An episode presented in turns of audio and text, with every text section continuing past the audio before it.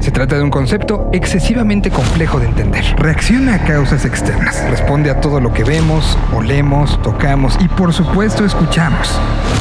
Señal BL presenta Musicalmente. Hoy presentamos Carnaval, toda la vida. Sí, hay una emoción a la que la música ha estado ligada desde tiempos muy pero muy remotos. Ese sin duda es la alegría. Solo piensa en el concepto. Festival, más fiesta, más color, más energía, más todos abrazados, cantando y bailando. La alegría se comparte, se contagia. Es una fuerza imparable que limpia nuestro corazón.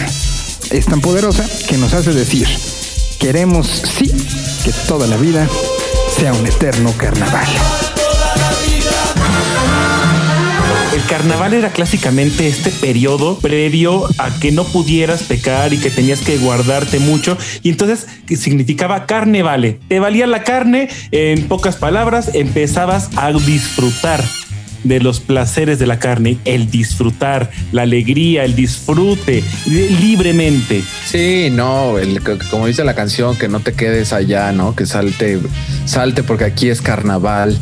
Es esta, esta, esta versión en la que, eh, eh, que no deja de ser una condición subjetiva, ¿no? O sea, y relativa para todos. O sea, no, no, deja de ser algo que, que, cada quien va a tener su felicidad o lo que define felicidad a la medida, pero que todos podemos compartirla en un, en un solo, en un solo momento. Y es, yo creo que de las emociones más, más compartibles, vamos a llamarlo así, ¿no? O sea, más, más convivibles con los demás. O sea, todos vamos a poder estar en un punto de felicidad y no nos molesta estar con alguien que está feliz. Sí nos puede incomodar estar con alguien que no lo está, con alguien que está angustiado, con alguien que está este, triste, con alguien que, puede tener otra emoción, pero la felicidad nos, nos, nos, invita a compartirla y al fin de cuentas eso es como, como dice Julio, un carnaval, ¿no? O sea, estamos todos juntos por razones distintas, pero todos felices, ¿no? O sea, todos, todos estamos de, de manera subjetiva teniendo este, esta, esta sensación de bienestar, eh, de realización, de libertad que todos vamos teniendo poco a poco y que, y que por un momento dejamos todo atrás, ¿no? Ese es el carnaval, dejamos todo atrás y que en, una canción eso pasa, ¿no? O sea, cuando tú escuchas una canción que te hace feliz, te pones pausa a, a tu miseria. Yo no me sabía ese dato, Julio, de carnaval. El carnaval son los tres días previos al miércoles de ceniza, en el cual empieza la cuaresma en las tradiciones cristianas ancestrales. Y que, pues bueno, lo podemos identificar en otras culturas que obedece a otras cuestiones, eh, pero pues parece que obedece a un periodo previo al inicio de la primavera que va subiendo la temperatura, en la que tal vez sería más fácil entregarse a los placeres de la carne, eh, llámese como se llame, y pues bueno, eh, tradicionalmente los ayunos se asociaban a una preservación de la salud o de la vida. Por supuesto no es lo mismo reír que sonreír. Y hemos aprendido con otras emociones que todo depende de la intensidad y del tiempo. Entre la sonrisa plena que dibuja un padre orgulloso de sus retoños y la carcajada franca ante un chiste bien contado, la cantidad de matices es enorme. Y aunque todos ellos apuntan hacia la felicidad, deberíamos preguntarnos, ¿qué significa ser feliz? Y más allá de eso, ¿es lo mismo ser feliz que estar alegre? ¿O la alegría es lo mismo que el placer? El primer paradigma de qué es ser feliz para el mundo clásico, el, para el primer paradigma que hubo, pues era este pensamiento aristotélico en el que la felicidad estaba vinculada a poder ejercer las virtudes Y que todas las virtudes están definidas en función de la contribución de lo que nosotros tenemos, del lugar donde estamos, del cosmos y demás. Pero en el segundo paradigma, el paradigma más cristiano, judío cristiano, en la que la felicidad está colocada tras la muerte y que la vida solo queda convertida en este lapso en el que nos disponemos a conquistar una felicidad que está después de la tierra, que está después de que estemos aquí y, me llama mucho la atención ahorita que lo dices cuando, cuando defines carnaval, que justamente es la celebración de eso, ¿no? O sea, esta parte como de lo que va a venir después de celebrar lo, que nos queda en este lapso para poder llegar a la, a la, muerte.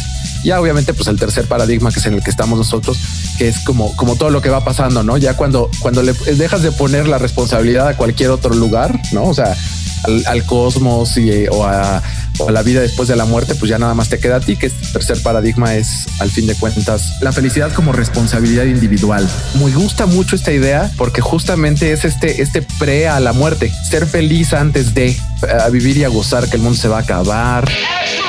No, o sea, todo ese tipo de cosas que, que, tienen que venir antes de que llegue lo inevitable, que es esta, esta, este, esta única cosa que tenemos seguro cuando nacemos, que es que nos vamos a morir. Creo que es muy importante eh, considerar que el carnaval no se vive solo. A quien lea los cómics de, de Uderzo y Goscinny, eh, hay un chiste ahí que dice, es muy aburrido hacer una orgía de una sola persona. Es muy aburrido hacer un carnaval de una sola persona. Se necesitan muchas personas. Y es ahí a lo mejor cuando entendemos este ente social en el cual dejamos de ser y entonces empezamos a ser en un sentido de somos. Y cuando somos y somos alegres y festejamos y bailamos, estamos compartiendo esta emoción de nosotros. Felicidad es una, una emoción muy particular, ¿no? O sea, es una, es una emoción o es un, es un estado en el cual viene del latín que significa fértil o fecundo. O sea, cuando alguien es feliz, significa eso, ¿no? O sea, que eres fértil y fecundo, que estás en, el mejor momento. Vamos a llamarlo así. La alegría es una de estas tantas emociones descritas como etológicamente arraigadas en el ser humano y que también están en todos los otros animales, que es esta señal de emoción que la puede tener tu gato cuando está contento, con tu perrito cuando está contento y que la identificas por los movimientos de la jeta que tienen, ¿no? O sea, y que ves al changuito que también está feliz, ¿no? Entonces esa es como una emoción primigenia la felicidad a lo mejor es un, es un constructo un poco más, más complejo que tiene que ver con esta idea de la fertilidad. Y por otro lado, el placer sí no sería tanto el sinónimo, no viene dentro de la misma gama, porque no necesariamente se obtiene felicidad o alegría a través del placer. Digo, eh, simplemente en lo que decíamos en muchísimos paradigmas, este, a lo mejor religiosos, culturales, incluso son la, vía a la, infelicidad. ¿no? O sea, la, búsqueda del placer o, el conseguir placer. Entonces, yo los usaría más en la gama de felicidad y alegría, un poco, un poco más este, como, como indistintos. Pero sí, la parte de la búsqueda del placer es una puerta de entrada a esa emoción. No, no necesariamente nos lleva a la felicidad y a la, o a la alegría, sino nos puede llevar a otra, pero sí es una puerta de entrada a la búsqueda del placer. A lo mejor alguien ha escuchado hablar de la teoría freudiana en cuanto a la satisfacción oral, la satisfacción anal, la, satisfacción genital, por ponerlo en un terreno sencillo, que nos va brindando un aprendizaje. A través de este aprendizaje derivado del placer, dependiendo del paradigma, es decir, de cómo la sociedad en general, de acuerdo al año o al tiempo en el que estemos, se encuentre el pensamiento colectivo, vamos a tener los satisfactores que vamos a identificar como felices. Y a lo mejor aquí vale la pena mencionar esta idea actual de la persona feliz o de la persona emoción, llámese de la persona triste, la persona enojada. Y las personas no somos emociones. Las expresamos, las sentimos, las podemos vivir y podemos tener, como lo dijimos anteriormente, momentos de felicidad pero uh, una persona que siempre estuviera feliz, eh, hasta en un sentido termodinámico o en una cuestión de entropía, se agotaría. La alegría como, como una emoción que no deja de ser un estado pasajero, o sea, es algo que sucede ante una circunstancia que puede ser algo placentero, bla, bla, bla, pero que dura ese momento, ¿no? O sea, nos dan una buena noticia, nos dura lo que nos tiene que durar y estamos contentos, qué alegría, qué feliz y pum, ¿no? O sea, nos, abrazamos todos. Y la felicidad sería más un estado más permanente. O sea, la alegría que, que se continúa me hace estar feliz en el cual ya se complementa a algo más allá de la emoción, que sería mi manera de actuar o lo, que hago, las decisiones que tomo, las personas con las que me quiero juntar, las elecciones con las que, con las que decido enfrentar ciertos problemas, están matizadas por esa emoción y eso sería ya la felicidad. O sea, yo le daría, la diferencia sería como el tiempo. O sea, la alegría es una emoción, la cual es temporal, la felicidad es algo permanente.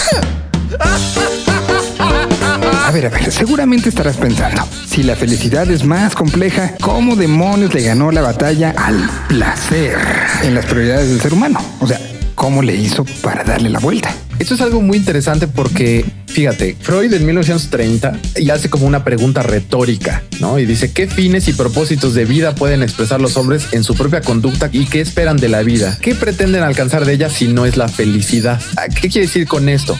Eh, si nosotros solamente nos vamos a la, a, la, a la búsqueda del placer, el placer no deja de ser algo que es temporal.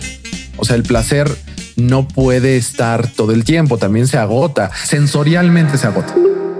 Llega un punto en el que pues tú puedes estar comiendo todo el tiempo y entonces estar disfrutando la comida, pero llega un momento en que dices, ya no más, no, ya creo que ya, creo que ya me llené, vamos a llamarlo así, para seguir hablando de comida y, sensorialmente se agota, ¿no? Entonces el placer es algo que, que eventualmente tiene una, tiene cierta caducidad y entonces hay que irlo buscando. Hay que irlo buscando en diferentes maneras, diferentes presentaciones. La felicidad ya es un estado permanente. Es algo que nosotros nos gustaría y que se puede componer de varios momentos placenteros y de varios momentos de alegría. Entonces, por eso la búsqueda de la felicidad es, un objetivo pues más, más grande. Yo sí diría a lo mejor en ciertos momentos algo utópico, pero porque pues aunque parecería que es imposible porque no puedes alcanzarla, como toda utopía, yo siempre he creído que la función de una utopía no, no se basa en, en, en alcanzarla, sino en creer que la puedes alcanzar. Entonces, la felicidad como utopía acaba siendo esto, un buen camino para poder este, tomar buenas decisiones, para poderte encontrar en el, en el mejor lugar, para poderte rodear de las personas adecuadas. Y el placer no deja de ser algo que, tiene cierta caducidad y que tiene una cierta saturación.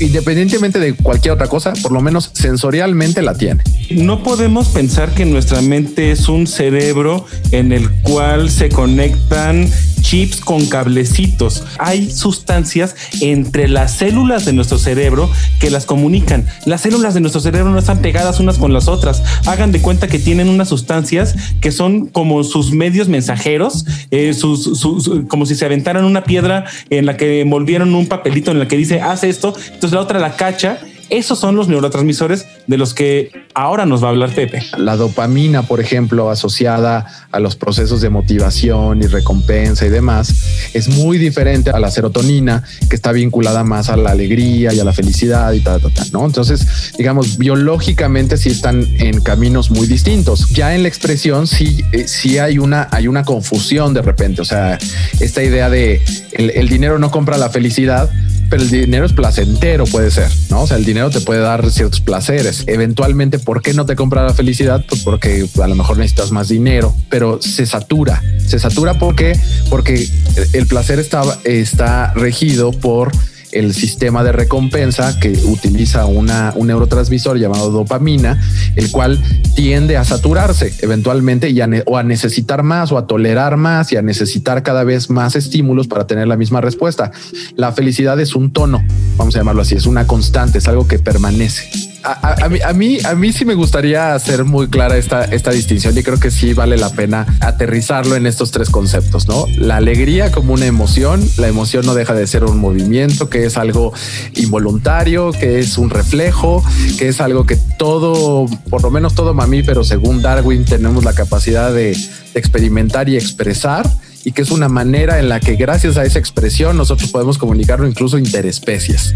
¿no? O sea, podemos saber cuando está contento un, la reina de Inglaterra o un ratoncito. ¿no? O sea, a partir del principio de que son los dos extremos de la cadena evolutiva, la reina de Inglaterra y un ratoncito. La alegría sería eso, ¿no? Una emoción que es ese movimiento temporal, reflejo y, que nos lleva a este estado placentero. La felicidad ya es subjetiva, ¿por qué? Porque es este estado más permanente en el cual cada quien se va a poner este traje a la medida de lo que te hace feliz. Y el placer es esta experiencia ya más biológica en la cual nosotros estamos teniendo una reacción eh, física ante algo que nos gusta o ante algo que nos, que nos, que nos gustó en algún punto y queremos que se repita. ¿Todas pueden estar conectadas? Sí, todas. O sea, la emoción de la alegría te puede llegar de manera permanente a ser feliz por un tiempo determinado.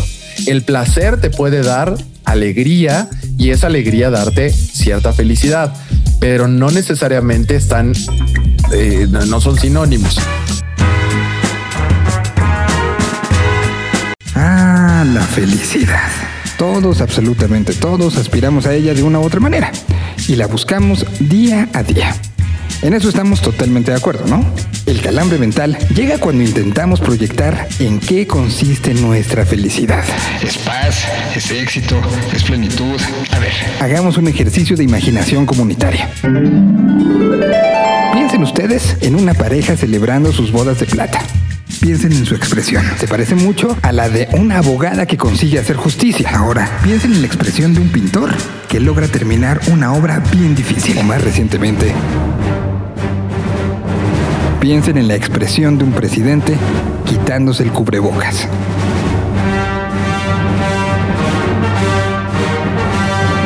¿Acaso no todos compartimos la misma idea de felicidad? La pregunta me parece muy afortunada porque eh, desde varias perspectivas se ha tratado de ir solucionando este, esta idea, ¿no? Por ejemplo, desde la perspectiva filosófica aristotélica, era este punto en el que tú puedas desarrollar la mayor cantidad de tus virtudes de la mejor manera, como decía, ¿no? En este primer paradigma de la felicidad. Desde la perspectiva psicológica, es en la medida en la que uno tiene la capacidad en cada persona para dar soluciones a los variados aspectos que conforman su vida cotidiana, es que va a poder ser feliz. O sea, tener las herramientas necesarias, por ejemplo, para poder, para poder responder a algo. Y en ese sentido, tú puedes poner el ejemplo en el que a lo mejor para mí es ver un concierto o haber podido platicar de manera así neta y profunda con un amigo o haberle dado un buen consejo a mi hija. Este, pero también puede ser que le haya dado felicidad y, y, según él tiene todas las herramientas necesarias y la capacidad de esta persona para dar solución a todos los problemas. Cuando Trump sale al balcón y se quita el cubrebocas y saluda a todos y él se siente feliz. ¿Por qué? Porque sabe lo que significa eso que está haciendo. Y no está feliz porque no, porque venció el coronavirus. Eh, está feliz porque venció el coronavirus y le está enseñando a la gente que él venció el coronavirus y que él es más fuerte que cualquiera y que, que no le tengan miedo al coronavirus porque él lo puede vencer. O sea, fíjate la, la manera en la que él está utilizando esas capacidades para poder dar solución a los aspectos de su vida cotidiana en el cual él logró esta tragedia por esto que pudo haber sido algo terrible, lo está utilizando como herramienta incluso electoral o lo que quieras, le está dando felicidad.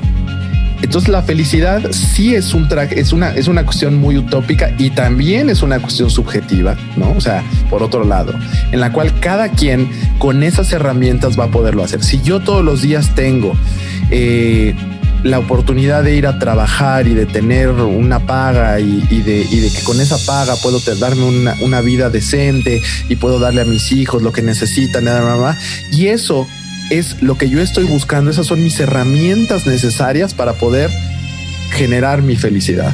Pero si a eso le empiezo yo a agregar otras cosas y que mis, mis, eh, mis problemas de la vida cotidiana implican poder viajar y poder hacer una serie de cosas, o sea, yo empiezo a crecer mi burbuja de situaciones que quiero resolver en mi vida cotidiana, por más superfluas que sean, pues mi, mi necesidad de felicidad o mi, camino para alcanzar la felicidad va a ser muchísimo más largo o va a requerir de mucho más. Entonces, claro, la felicidad tiene una especie de, visiones distintas, de máscaras diferentes, ¿no? Entonces, lo, mismo que nos hace feliz a unos, definitivamente no nos hace felices a otros. Parece muy sencillo. Cada quien su búsqueda y su entrega a la felicidad. De eso se trata la vida, ¿no? Pues no. Así como la melancolía y el enojo, esas emociones a las que consideramos tan malévolas tienen su arista brillante, sanadora y sobre todo natural, la felicidad y la alegría tienen un lado un tanto oscuro o mucho. La felicidad es voraz, es insaciable. Al margen de las honduras e intrincados caminos por los que nos puede llevar la mentada búsqueda de la felicidad, es bien cierto que la música puede ser placentera, pero su poder no acaba ahí. La música tiene la capacidad de despertar nuestra más clara alegría. ¿Y ya? No, la música puede hacernos sentir plenos. La música tiene la capacidad de hacernos sentir felices. Esto es maravilloso y hay un estudio de un cuate, no recuerdo qué nacionalidad es, es el doctor Jabob Jolich, en el cual él hizo una exploración sobre qué era lo que hacía una canción alegre. Sí hay ciertos elementos, por ejemplo, las canciones que tienen un ritmo de entre 120 y 150 bits por minutos en adelante. Para los que no sepan, esto es lo que te marcaría un metrónomo, la marca del tempo. Y que letras que tengan el contenido positivo. Entonces él dijo, se dio a la tarea de decir, ¿qué canciones pop en los últimos 50 años, bueno, cuando lo hizo, son las, las que consideraríamos las canciones más alegres. Y, y, él saca una lista muy interesante en la cual son, dice, son las 10 canciones más alegres, ¿no? O sea, y que tienen esta conexión inmediata que son Don't Stop Me Now de Queen.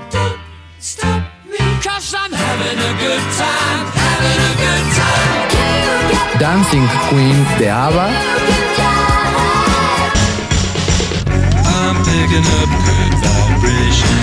Good Vibrations de los Beach Boys.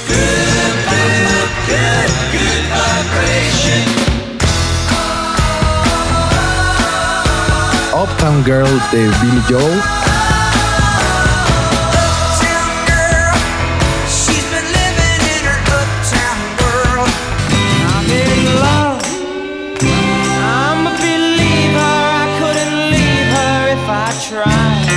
I'm a Believer de los Monkeys.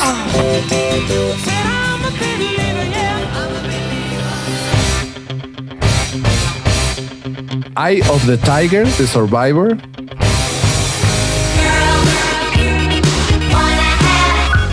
Girls Just Wanna Have Fun de Cindy Lauper.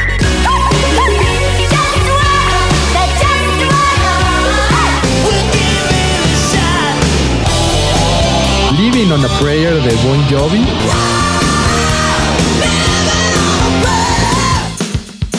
Walking on Sunshine de Katrina and the Waves.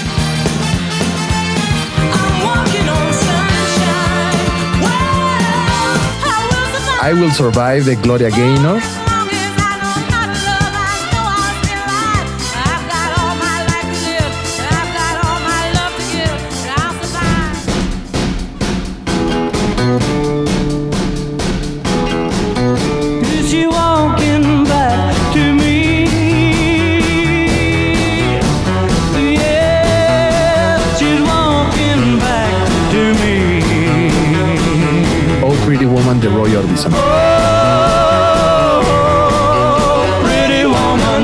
Cumplen estos, según este, este, este médico, ya Bob Jolich, definía eso, ¿no? Una canción que te hace sentir bien es difícil de definir, pero la apreciación de la música es altamente personal, ¿no? O sea, porque pues, a mí a lo mejor, independientemente de que me guste o no, puede ser que las asociaciones personales hacia algo me hagan sentir más contento, pero hay ciertas características musicales que sí, la tonalidad mayor, que sean de 120 a 150 bits por minuto, que tengan letras de contenido positivo. Eso es lo que puede hacer que una canción se conecte independientemente de mi concepto y de mi demanda de felicidad de hazme feliz, ¿no? O sea, o de, de tal, yo voy a tener este, este, este, efecto. Mi demanda es cumplida gracias a esas cosas. Y eso lo hace la música de manera quirúrgica. Qué, qué, qué, qué bonito que lo dices así. Gracias. Porque, no, no, no, porque eh, digo, si actúa, está eh, descrito, está demostrado. Pepe nos habla de 150 BPM, bits por minuto. Eh, pensémoslo en latidos, en una frecuencia cardíaca. Entonces, si yo empiezo a impactar en estos sonidos muy graves en, en el tórax de alguien a una frecuencia, es muy probable que el corazón empiece a latir a esa frecuencia. La música alegre emula sonidos que, que, que, las personas expresan en momentos de alegría, de placer de felicidad.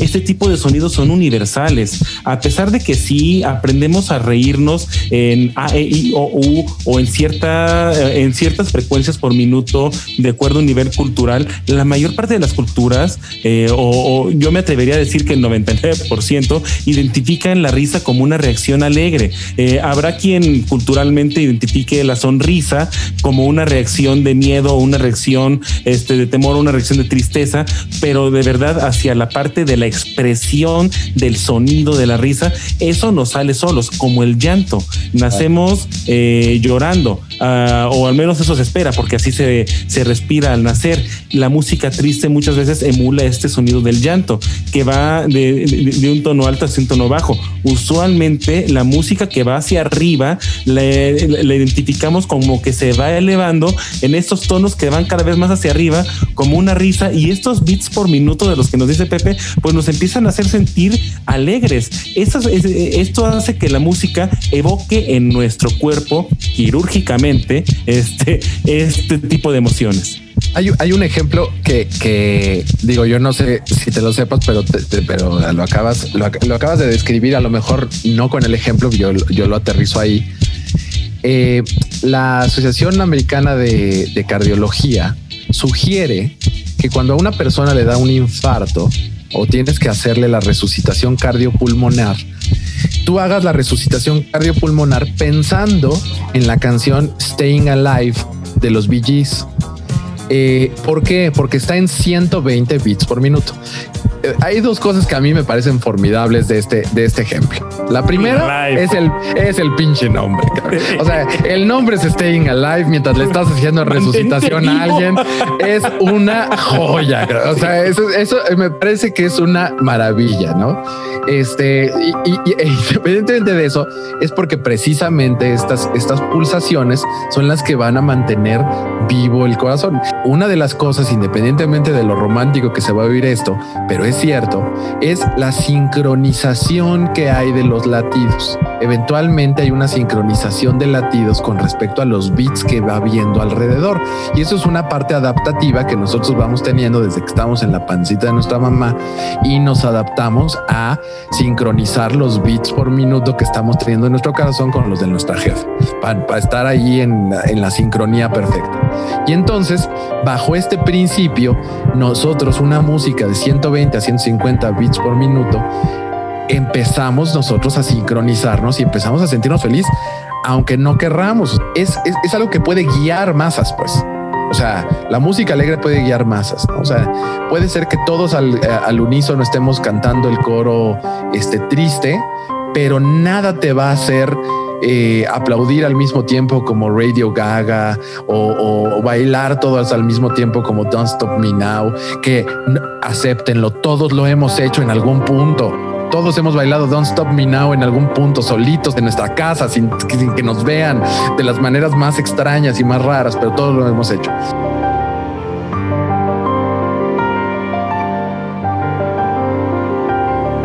Esto empieza a tener un aire un poco como de receta, ¿no? Si te despidieron del trabajo, pones esto.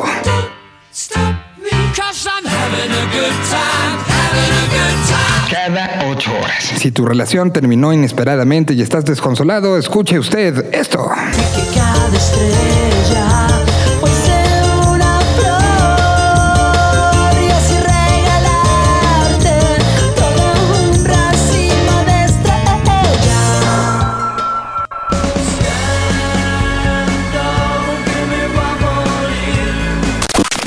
Una antes y una después de cada comida. Usted escoge el orden. Por supuesto, evidentemente no es tan sencillo. Si algo hemos aprendido, es que la alegría se manifiesta de formas muy singulares a través de la música. Para, para fines prácticos, por ejemplo, en las cuestiones de la música, ¿no? Eh, es difícil que a lo mejor una, una, una canción te haga feliz, ¿no? O sea, es que, que oigas una canción y digas, güey, ya, soy feliz soy feliz. Muy probablemente un concierto sí. Fíjate. O sea, un concierto que es un cúmulo de, de, canciones, un, un cúmulo de, de, experiencias visuales, eso sí te genere un estado de felicidad. A mí, a la fecha, yo sé que soy una persona feliz gracias a que en el 2016 compartí, no nada más para por haber compartido con, con, con Miguel el Desert Trip, en, este, como un gran concierto que definitivamente te hace feliz y que estuvo lleno de momentos alegres de muchísimos momentos alegres y de muchísimos momentos placenteros de los cuales no hablaremos. Pero que eventualmente lo haremos. Entonces, fíjense cómo si una canción, tú puedes poner una canción y, y generarte alegría. ¿No? O sea, oyes carnaval toda la vida, oyes la vida es un carnaval, oyes este Shiny Happy People, oye, o sea, y, te pones, feliz, o sea, te pones contento, te, te da alegría, pero no te genera una felicidad. O sea, no, no eres una persona en la que dices, ahora soy feliz, ¿no? O sea, puede ser que te genere esta emoción en la cual queda con cierta inercia a lo largo del día. Sin embargo, pues abres la puerta de tu oficina y te recibe tu jefe con un montón de papeles diciendo todo lo que hiciste ayer está mal. Pues ya, pues haber escuchado Shiny Happy People no te sirve de, nada, ¿no? O sea, o haber escuchado este carnaval toda la vida pues ya te dejó, te dejó atrás.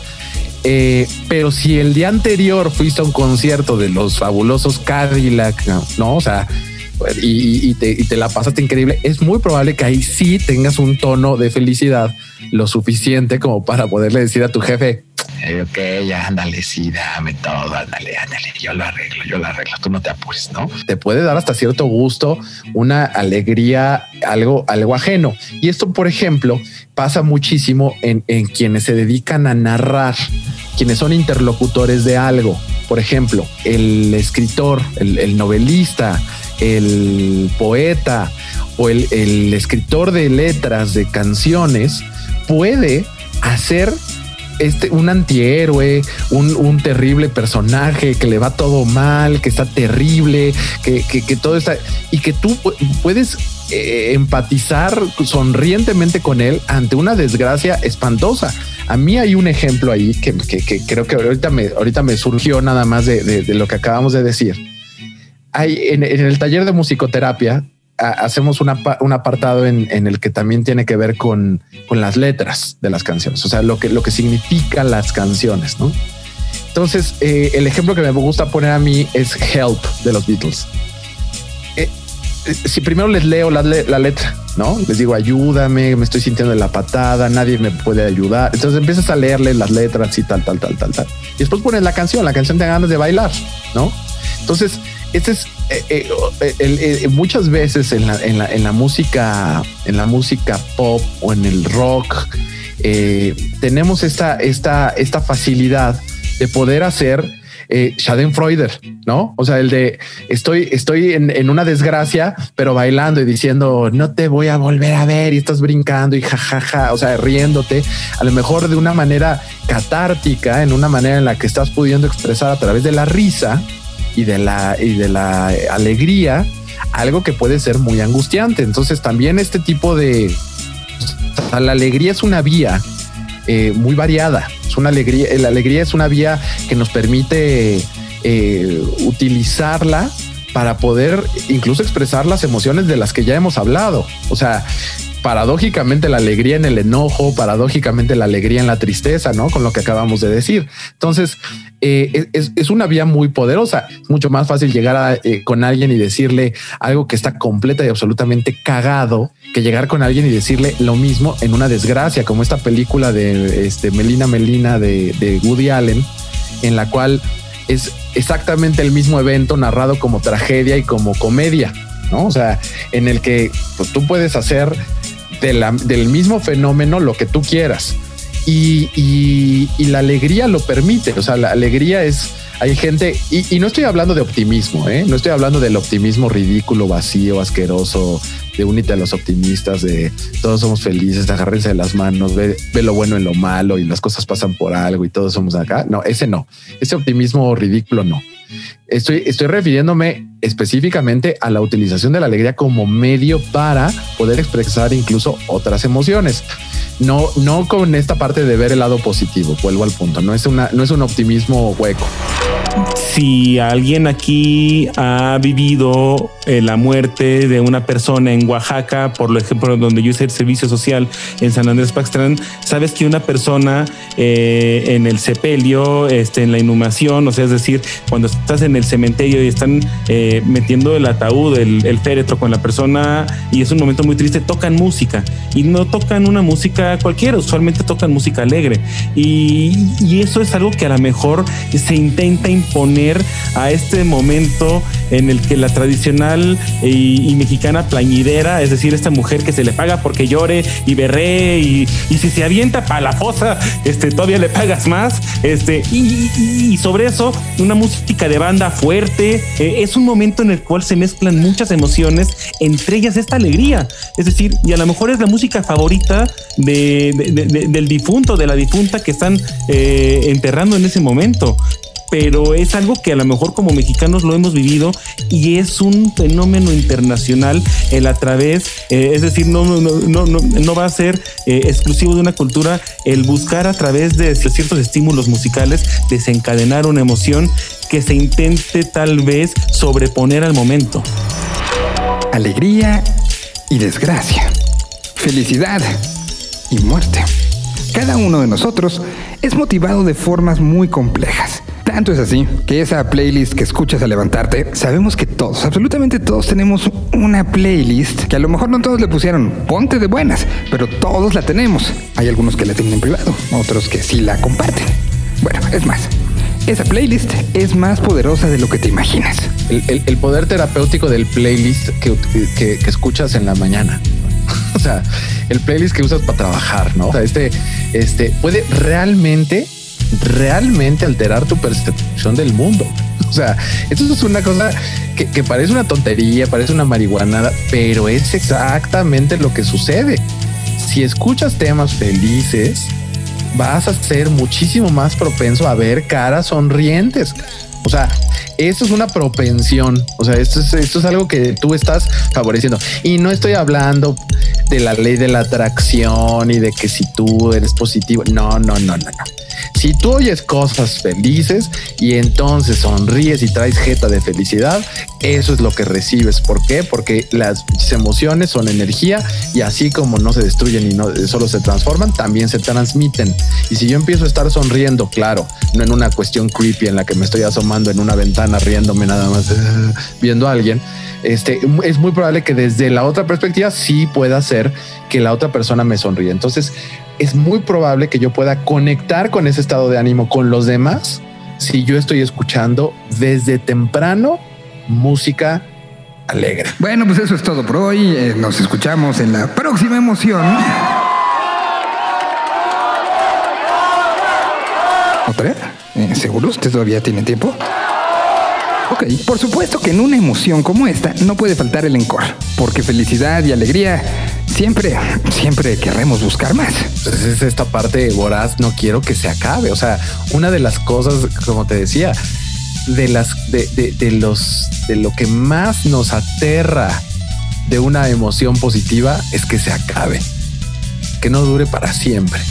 Y entonces queremos hasta el último segundo, es que déjame, no, cuelgas el teléfono con la novia, ¿por qué? Porque eh, tú cuelga al final y ya cuelgan casi eh, cuando ya no hay nada más que, hacer. El ancor es eso, ¿no? O sea, el ancor es, es dame último. Dame el último beso. dame el último, dame el último, dame el último, eh, dame la última despedida. Ya no te pido más, ¿no?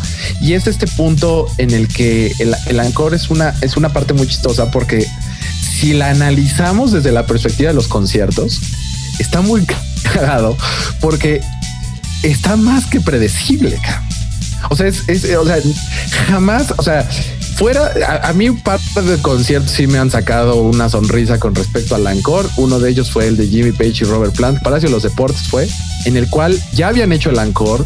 No se estaban yendo todos y de repente fue no nos íbamos y salieron los cuates casi casi en pijama, este Jimmy Page y, Robert Plant en una playera que yo creo que le dieron del que estaba vendiendo allá afuera de llévela, llévela y se echaron Heartbreaker a todo volumen. Esa fue la única vez que a mí ese encore que fue que fue algo aparte muy significativo, porque creo que todos los que estábamos ahí, y de la misma manera el Ancor, el otro que me acuerdo fue el, el que se le pidió a BB King en, en el Metropolitan.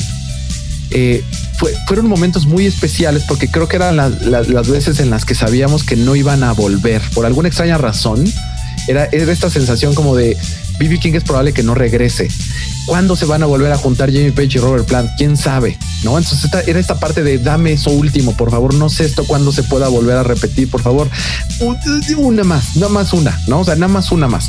Y cuando tú oyes los comentarios, muchas veces ese Anchor que a lo mejor está ya, te digo, medio orquestado y medio, medio coreografiado y que ya están todos y hasta te ponen las luces para que tú sabes que no las han prendido porque quieren que pidas otra y tal, tal, tal, tal.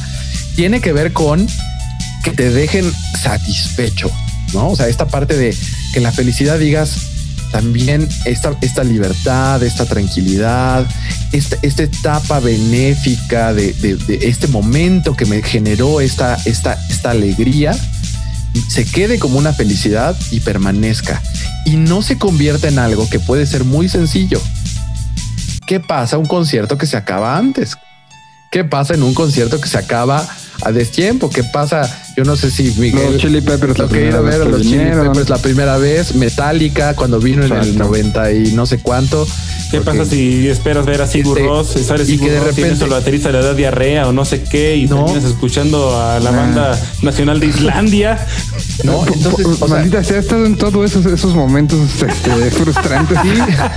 es, es, es un es un conciertus interruptus, por no decir un coitus interruptus, este, este, de, de emoción, en el cual tal cual te dejan deseando más. Siempre que acaba un concierto, yo no sé, creo que todos aquí nos gustan los conciertos, todos hemos ido.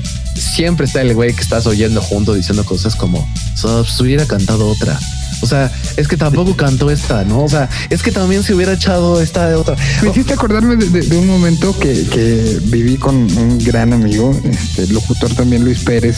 Me, me acuerdo perfectamente de eh, el año 2007, Foro Sol, Soda Estéreo, el regreso de Soda.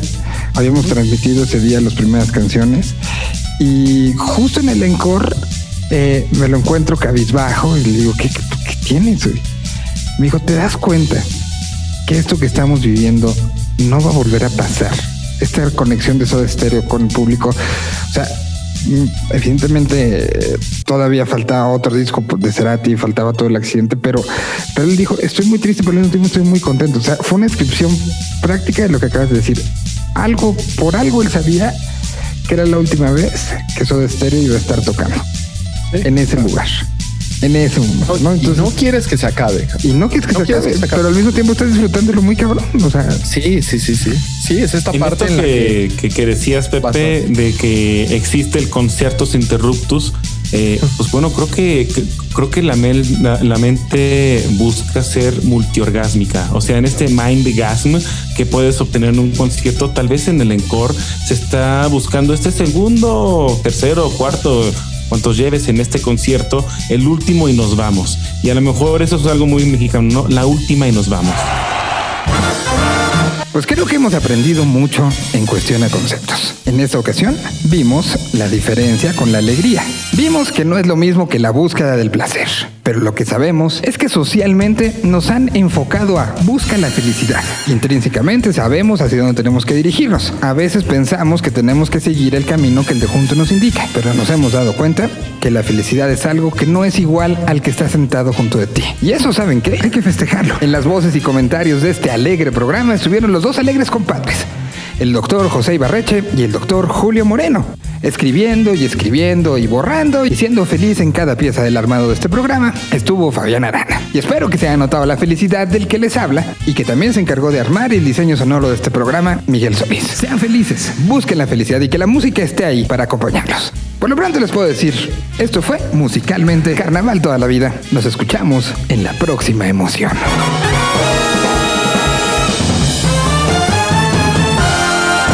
Musicalmente. Señal PL.